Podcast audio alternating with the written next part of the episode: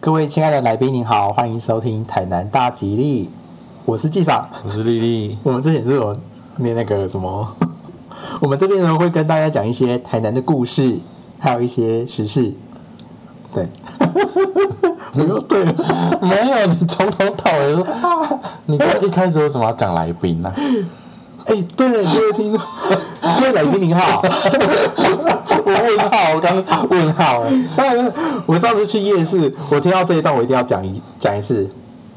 来来来，新来波不是，来来来，新来波听刷，慢来听一半。这毋是菜市啊卖豆腐，啥物拢有。人若生就爱食生鱼，目睭有就爱食莲雾，互你看有。好厉害啊！啊，哎，今天呢要跟大家讲什么故事？今天好，今天要跟大家讲疯女十八年的故事。然后有一个有一个资讯要跟大家 update，嗯，就是我们的台湾五大奇案对，的四大里面，呃，破音，四大里面都是台南的故事。天哪，我们都以为不，因为还还没有就是看清楚它是哪边的故事之前，还以为哦三个就三个就紧绷了吧？怎么会有四个在台南？就真的是天龙国啊，我们是原始天龙国，对，原始天龙国，我们是那个曾经的亚特兰提斯这样子。好，今天跟大家讲《风铃十八年》。你一开丽丽，你一开始听，你一开始耳闻《风女十八年》的时候，你会觉得是什么故事？我以前就是小时候，我妈很常跟我讲《疯女十八年》这种东西，但是我以前我根本就没有听过这个故事啊，想说她在讲什么，我真的听不懂。你妈妈是用类似像什么虎姑婆会把你吃掉？吗没有，其实其实我已经忘记了、欸，她就好像形容别人就是有点疯狂的时候，他就会讲“疯女十八年”这样子的。去形容别人啊，我我当时我就不懂啊，什么疯女十八十八年是形容这个女人很疯吗，还是怎样？我并不知道她有这段典故，我觉得好奇妙哦。好，因为我啊我曾经也是听过，但是我并不是因为就是他他是被被形容一个东西，哦我知道哦，好像曾经有这个故事，嗯好跟大家说哦，《风女十八年》呢这一个故事呢是发生在呃台南市西港区，以前是台南县西港乡。我比较喜欢旧台南县市的那种感觉，就是乡镇市，我喜欢乡镇市，嗯所以没办法台南县西港乡我还都是要升格，对，那这一个以前西港的时候，呃，我忘记它是什么时候故事，但是就反正很久很久以前，大概民国初年那时候，哦，好久哦，对对对，说久也算算近代了啦。一百一十年以前。对，就是有那个我们称为皇室皇室小姐，她在小的时候是哦指腹为婚给她的那个丈夫那一边这样子、哦。张家，然后后来其实其实大家有兴趣的话，可以找找那个《疯女十八年》在 YouTube 上面的很多资料。其实我也是大概跟大家统整一下，嗯，用讲故事给给大家去吸收这样子。然后其实那时候那个节目是去访问到她妹妹，嗯，就是那个疯女皇室，她是她妹妹。然后那时候在访问的时候是，诶，二零一五年的时候，她妹妹一百零八岁还活着。哦，现在还活着吗我？我不知道，因为当时采访是二零一五年的时候，哦她当时一百零八岁。那现在，因为我其我其实也有想找资料，就是说他妹妹到现在还在不在？不过就是找不到，因为维基维维维维基百科对，也不会有人会去 再去修正他妹妹，哦除非要去修正他这个皇室他本人这样子。嗯所以那个风女是皇室她。那她小时候其实是还蛮聪明的，哦从小指腹为婚之后，她是直接送去男方家里面的。就是她小时候的时候，哦，就直接送去男方家里面。嗯，哦，然后因为聪明的关系，还供她去念书。哦，真的哦，，对，所以我觉得在以前来说，我觉得这样很难得。然后只是说可惜的是说，当她长大跟她老公就是有孩子之后，对，然后她老公呃也是长大之后的秋，秋，秋起来就是他去找那种妓院呐、哦，有那种风尘女子，就比较风流啊。，对，就当小三这样子。哦然后可能是以前的那个社会比较保守一点，皇室他没办法接受这样的事情。可是你说以前社会保守，但是可以三妻四妾，那到底是保守还是不保守？我觉得好奇妙哦。说的也是呢，对啊你这样一讲说也是，那个年代不是就才刚对啊，你被你被传摄仪什么什么包二奶三奶都 OK，那到底是保守还是不保守？以前以前观念好前卫哦。我觉得或许是皇室他受过教育，哦可哦能他可能有被受过说哦他那个就是夫妻应一夫一妻嗯，这样子的观念，就很奇怪啊，到底你看教育都都跟你这样说了，可是民间却又是做另外一套，我觉得当时好奇妙哦。好奇真的。然后那个张楠就是那那个她丈夫，他的外号叫做斗棍娜，抖棍啊，你知道斗棍娜是什么吗？蚯蚓啊，对对对，哦他小名叫斗棍啊，这样子，所以啊、呃就发生这个事情。可是，可是疯女皇室并不是因为婚变而而疯掉，嗯，是什么？她是她最后就是她的儿，她反正她的儿子就托付给她丈夫跟那个小三，嗯，照顾这样子。那她就回到他他就去西港那边有一间面叫信和寺，一一啊不对不对，一间庙不是一间面，哦一，间庙叫信和寺。然后因为皇室他爸爸就是那边当主持，对，所以就想说就在那边请心修佛哦，哦，就就看淡这一切这样子。那为何会会疯掉呢？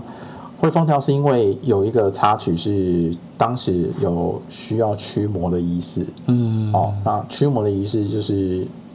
当时还有个条件是需要女生的法师去驱魔，所以皇室就接了这一个 case，嗯，好、就去就去驱魔，然后据说是驱魔完之后对，就发疯，哦，哦，可是就不知道到底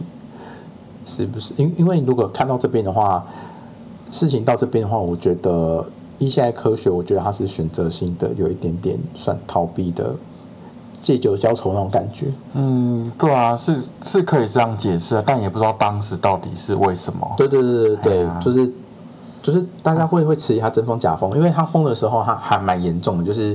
当时他只要出去他会打人，然后 会打人弄乱摊位啊哦什么的事情这样子，所以他那时候在在市里当住持，他爸爸他就把他女儿就是暂时的处置，就是把他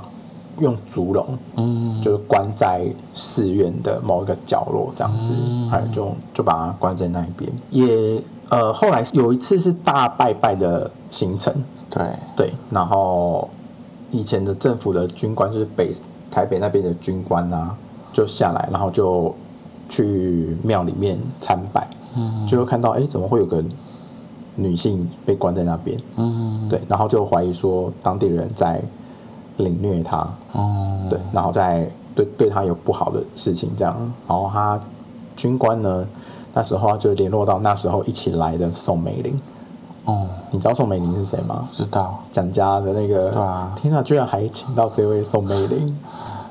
然后啊，就动到这件事情好，然后宋美龄就来看他，对，啊，也请到一些呃律师啊，还有一些学者，哦，去去探望他，然后去探望他的时候，就我觉得命运都是这样子特别神奇，就是跟他跟他讲话的时候，他就理智非常清楚，嗯，而且会讲日文，侃侃就是因为可能他们小时候有做哦，有受过那个教育，对，然后侃侃而谈，于是就被认定了当地的寺庙在凌虐他。哦，是哦，对，因为即便当时他们可能会说啊，他就发疯啊，或者对人家干嘛的，可是刚好他们去跟他讲话的时候，就又很正常啊。哦，就刚好正常，选择性的正常啊，对，就是不知道就就很就就都很刚好这样子，哦哦哦所以他他们就被落实了，就是有去欺凌女性这件事情。哦，然后就就被针对，就被被报道。然后后来就是报道跟当地的说法又有又有出入。嗯，哦，因为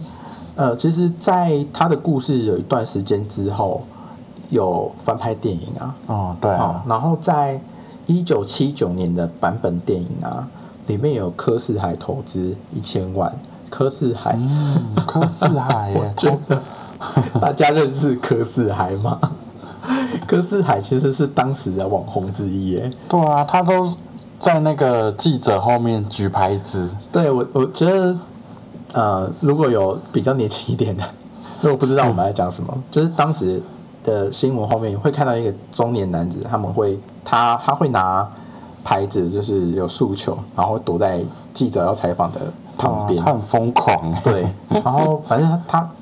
他很妙，对，他很妙，所以他那时候有投投资这个一九七九年版本的《疯女士八年》电影，哦然后也是因为这个电影播出来之后，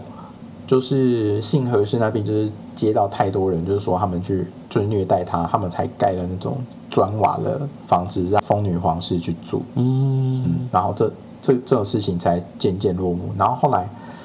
疯女皇室她是到大概六十，我记得没错，资料是写六十七岁的时候她过世，哦哦哦，她才过世。那其实途中，呃，你应该会想说，哎，那他儿子呢？对啊，对，因为他儿子就因为经商啊等等原因啊，就也没有办法接他妈妈。嗯，啊，就很，我觉得这故事还蛮悲惨的。那为什么会十八年呢？他真的好像啊，你讲的很好哎、对啊，十八年是对啊，因为我我查的资料是，他是三二十几岁还是哎、我我我忘记把它写下来，他是二三十岁的时候哦，封的，然后到六十七岁，这样更不止十八年。对啊，为什么会是八？好奇妙是好问题，但总之他就是就被关在那边好一段时间。哦哦哦那有一个比较传奇说法是听，因为呃节目里面就是后来有采访到他的孙子，对，就说自从他阿妈过世，哎没有，她丈夫斗滚娜，嗯，嗯，比比他比皇室疯女皇室还要早过世。哦，嗯那过世的时候就是，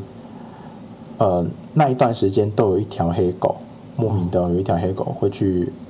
守在皇室旁边。嗯，然后就有人说会不会是斗滚娜化成黑狗，嗯，就陪伴他在他身边这样子。哦，然后当皇室疯女她过世的时候，那只黑狗也随着就就不在了。嗯嗯嗯，好奇妙哦神奇。然后呃，如果如果以前谈到精神病各种病症，我会想到是龙发堂，龙发堂也不见啦，还在啦，他不是后来在高雄啊经营不善，然后怎样吗？但是那个那个很荒谬的建筑物还在啊。哦，我知道他还在啊，对啊，因为我之前的学校在那附近而已啊，我就天天都会看到。我觉得它用色其实还它的用色其实很鲜艳，对啊，你有看过？就是那个电车，我们的区间车在走的时候，有对，就是经过那个大湖道路组中间的时候，就会看到龙就。非常的明显啊。对啊，所以啊，这个故事真的也很很悲惨。你要说，其实我我我我跟你看法也是很像，其实就是我觉得有点有点矛盾，就是以前不是都说什么一夫多妻啊，嗯然后怎么会？就古代皇帝流传下来的、啊。对啊，对啊，对啊，可是可能后来就是明智渐渐要开了吧，所以才开始有受教育，所以他们才会慢慢的把这个陋习给它改掉，这样子。我不知道啦，但是就是到现在，就大家都觉得，啊，你要包二奶儿什么包三奶好乱哦，什么之类的。嗯。对啊，其实以本台的以继承的立场来讲，我觉得有些事情是你们家可以接受，但是你不一定需要让大家知道。哦，我知道你说的，对，就是就是每每一个人的家庭的状况都不一样。对啊，形形色色对啊、别人的三观不是你的三观啊。就也也许是他家需要生一个男孩，可是那个媳妇偏偏生不出来，他才会去找这些，嗯，对啊，然后其实《疯女十八年》的这个故事啊，哎呦，椅子有点大声，就是《疯女十八年》故事其实不断有被翻拍，嗯，然后小时候看的连续剧之一，哎，《金氏媳妇》也是哦，那个也是哦，，对，就是题材去取的。然后，呃，我我昨天把其中一个改编故事叫《妈妈再爱我一次》的电影在看，还蛮好看的。虽然说我觉得演员他的在演的表演成分偏高，但是我觉得他赚人热泪的成分其实还蛮厉害的。而且当时这一份的这一部《妈妈再爱我一次》，当时是先在中国那边播出，哦。然后有两亿的票房，哦，两亿很多诶、当时一九八八年七民国七十七年的时候，对啊，对那个票房，当年的两亿耶，当年的两亿非常高诶。然后里面有那个陈淑芳，有文艺阿姨，嗯。然后还有那个杨贵妹，嗯，杨贵妹当时因为这个剧播出，被称当时中国被称为国民妈妈，国民妈妈。因，为她的角色塑造真的非常好。其实嗯。跟大家说明哦，《风女十八年》跟那个《妈妈再爱我一次》其实是两个非常截然不同的故事，只是说它里面取的有，比如说她自己生她她生子，然后那个她原本的那个老公也也不是说有小三，反正就是取它里面的一些一些故事这样，然后它里面也没有演到风是八年，只是说当时的女主角因为太想念她的儿儿子而产生，就是反正就就也神志不清这样子、哦。啊，就就就取这段，然后它里面主要演就是儿子跟妈妈分开，然后最后再重逢那个感人的大场面嗯。这样子，然后文英阿姨啊，真的是很可惜，对啊，对可惜，因为文英阿姨是一个我觉得很有趣的一个很呛辣的一个 阿姨这样子。然后当时陈陈淑芳，我觉得真的果不其然，因为其实小时候我看陈淑陈淑芳，她都是演坏人，哦，坏妈妈比较多。对啊然后果真不其果真不其然，然后那一出剧，我觉得。我觉得里面有很多剧，我让我觉得里面很多地方让我觉得很很不可思议，就是里面的景啊，嗯，就是那个杨贵妹，她那个角色带她儿子去租住的地方，对。是合适矮房哎、啊，是合适矮房，对，我觉得当时是不是去去那种人家糖厂的宿舍，这样不要，就是你你到那个三二一巷，你会看到那种很日、日式的，哦，真的就住那个地方哎、可能以前还很多吧，有可能，对啊，然后就摄影组就去把它弄起来这样子，哦，现在应该都快要被拆光了，对，就是差不多都都烂掉那样子。嗯。然后那一出戏是一开始就先给我来，一一开始不久就给先先给我来床戏 这么刺激，很唯美的床戏。然后呃，他因为就是那个陈淑芳她演的角色，就是让他就是他觉得杨贵妹配不起他儿子，因为他们家比较有钱，对，对，就让杨贵妹就不要再碰她儿子，哦他儿子要门当户对。但是当时那个杨贵妹的角色，她就怀孕了。嗯，然后怀孕的时候，本来陈淑芳她那个角色是拿钱请她去拿掉，她没有拿掉哦，嗯，哦什么东西掉了，她没有拿掉哦，她是到临盆的时候，她还自己在家里面自己生孩子。好厉害哦，对，我想说，嗯，怎么怎么知道有那些知识生孩对？子？然后那个文英阿姨讲说，哎呦，你哪真厉害啦？哦，个爹样爹，做件事，哦，够坚强诶。然后文英阿姨她有没有要讲一个哦？因为那个，因为那个杨贵妹她那个角色，她到她刚生完孩子过不久，就是就还要想要赶快回去职场上，她没有哦，对他没有在坐月子，然后他就在那边抱啊。然后吴英安也就是说，新来新牛，未来困囝醒了你的惨。哦，好难哦，这什么啊？我什么新来新娘？新来新娘月里，就是在你坐月子的时候抱着孩子，然后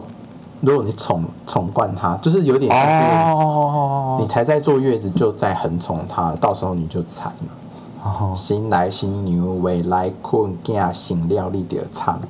没有什么押韵啊。但是它里面有讲哦，他说我忘记是什么契机，然后文英阿姨就说：“吼、那狼吹就懂，就是人言可畏。”哦，我说哦，人言可畏，台语是后狼吹就懂哎，这样这样，就是很符合文英阿姨对啊 的角色会讲的东西这样子。所以如果有点想念文英阿姨的读者，也可以看一有啊，下这一部是有一些片段可以找啊。而且而且那时候我看他们那个搭的区间好像是在平溪，他的字有点糊了，我哦嗯有点看不太清楚。然后小朋友很会演，他哭的很真，哦，他不是就在那边呃呃呃这样子的，所以很推荐推荐大家去了解《风女十八年》的全部的故事，然后看你有什么样的感想，然后再去找那个《妈妈再爱我一次》，哎，那个可是两亿票房的，哎，可以看一下的。台南的案子呢，嗯，有那个怂娘，然后今天在讲了《风女十八年》，对还有两个故事可以让我录呢，然后之后就可能没有了，没有啦。对啊，还有什么林头姐啊？还有什么？还有一个是什么？还有一个吕祖庙假烧金，吕祖庙假烧金我不知道，而且好像我查了一下资料，当时诸葛亮有演这一部，哦，真的哦，对啊完全不知道又。是一个已逝去的苏克斯大。对啊，好啦，那呃，我们风女十八年故事呢，就讲到这个段落，稍作休息，等一下我们台南一金堂来为大家解惑下个礼拜的运势喽。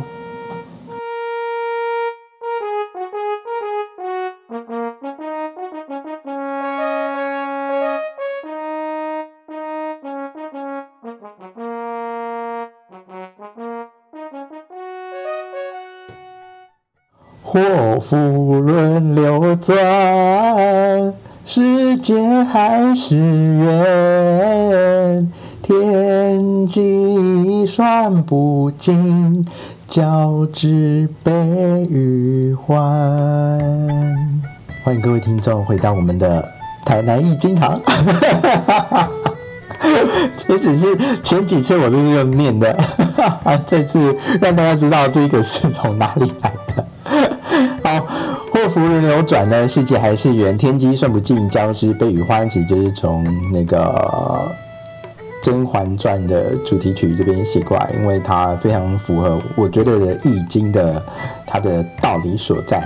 好啦，呃，废话不多说哈，来跟大家揭晓我们一周的运势的状况。那我们一周运势的区间呢，是落在十月十八号到十月二十四号这个一个礼拜哦。然后这个礼拜我稍微查了一下，好像什么节日都没有，所以我也很难跟你说有什么样的状况这样子。只不过这一次这个礼拜我觉得很有趣，就是我我稍微查了一下那个卦象哦，这个这个礼拜大家都着水相关的卦哦，所以希望大家遇水则发，然后嗯呃或或许去碰一下水，好像会还不错这样。好，好来我们一样哦，第一组数字呢是三十八。三十二，三十八，三十二。第二组数字是九十四，八十六，九十四，八十六。第三组数字呢是七十八，九十三，七十八，九十三。那我们这次快速的重复一次哦。第一组数字是三十八，三十二。第二组数字是九十四。八十六，第三组数字呢是七十八、九十三。来，这一次哦，一样丽丽她没有没有时间跟我录那个易经的，所以是我自己单纲，嗯，自己讲易经，我觉得我 OK 的。好 了，呃，大家都准备好了吗？啊、我就从头到尾讲一次哈。那我还是一样会从运势、好、爱情，再来是我们的事业啊、一个一个卦。呃，分别去做说明，这样子。好，来，我们第一个卦象呢，我们求到的呢是上水下地，水地比卦。你要讲比卦或是避卦都可以哦，避肩而走，比赛的比那个意思哦。呃，比卦的话呢，它的在运势解释方面哦，其实是还蛮不错的一个卦象哦，就是平平的，我们避肩而行，一起行进的意思这样子。所以下呃求到这个卦的听众朋友们呢，非常好，就是下我觉得哈，有时候事情不用大起大落，平平的就是平安，你说不是不是？好，再来呢，我们是呃九十四八十六的听众朋友呢是上水下水，坎为水水卦，纯水卦，你可能觉得说，哎呀，水水的，可能是个水男孩或水女孩，想太多了，呃。水太多了哦，水太多的话就代表你会淹没了这样子，所以呃会有点没有办法呼吸。你被淹没了，你需要就像罗斯等待杰克救援，但是杰克不知道为什么就是最后他还是被冻死了。我觉得他应该是爬了上去，罗斯好像有点重，这是我一个看法。他就这样。那就这样下去了。好，所以呢，其实水官在下周的运势呢，其实有点不太好啊，毕竟就是被淹没的感觉嘛。那么第三组数字是七十八、九十三哦。七十八、九十三呢是上水下风的井卦。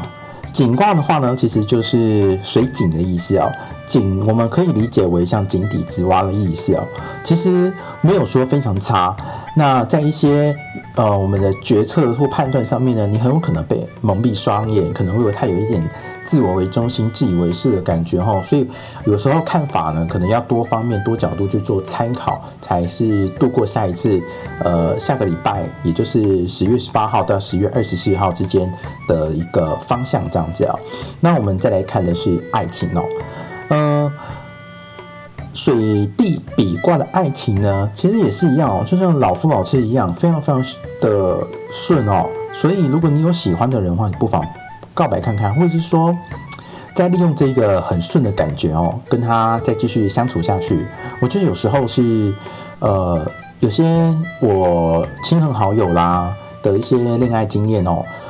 有时候不一定是你需要一个轰轰烈烈的告白才会在一起，就是有时候我们走着走着就走在一起了。说不定你跟你喜欢的那个人也是这样子哦，哦，所以你可以试试看像这样的方式。那么，呃，水滴比卦的爱情讲完后，我们讲坎为水水卦哈。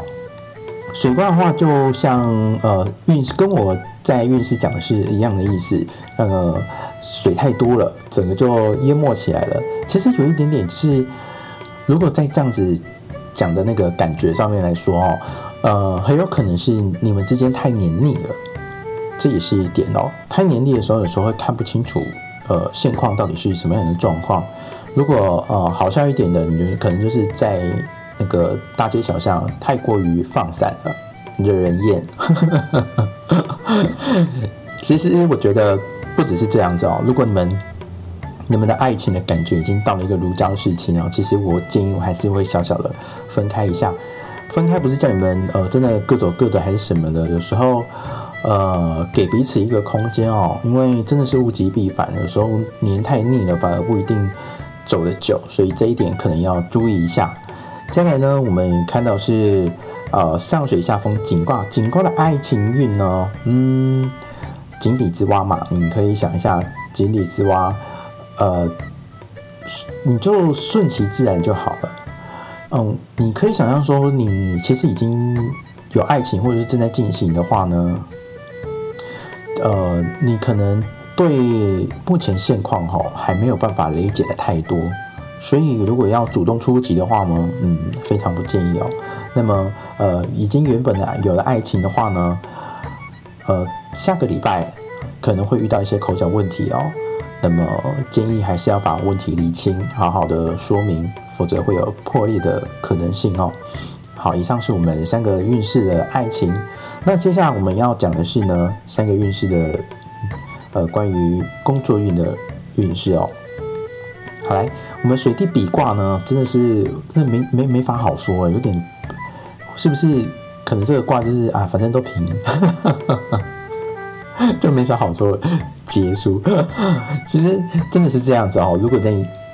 呃，不管是考试来来说哈，如果是你求职来说，呃，比卦这件事，下个礼拜真的非常恭喜你哈。其实做很多事情都还蛮顺利的，所以倒不如乘胜追击哦。如果你有一些想完成的事情，可能就是下个礼拜直接去完成，呃，都不会碰到太多的阻碍，心情会好一点。所以十月十八号到二十四号之间求到比卦的朋友呢，真的恭喜你哈，赶快多方的做尝试这样子。再是九十四八十六，呃。坎为水，水为坎，水卦纯水卦的工作运非常不好，就是你想想看，就是像被水淹没了，你需要有人来救你这样子，所以或许再等下个礼拜，呃，又或者是说有一些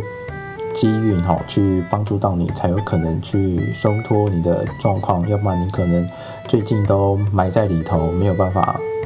呃伸展这样子，嗯，杰克。还在里面，你需要自己游到岸上。好，那么再是景卦的工作运哈。景卦的话呢，呃，也是一样，就是呃，在工作方面呢，建议你还是多参考一些声音哦，不要就是自己觉得怎么样，而且。因为是景卦的关系啊，很有可能你会对于一些现状有所误判哦，所以建议你还是先守在目前工作岗位为好，要不然就是像我刚刚说的哈，多收集一些资讯，不然的话呢，你很有可能就是会呃以为说，哎呀，我现在这个一定是呃老板不好啊，还是公司不好啊，然后怎样的啊，然后出去有人挖角我，啊，肯定是 OK 的，可能你就是会踢到铁铁板。所以这几个方向给你们做个参考，这样子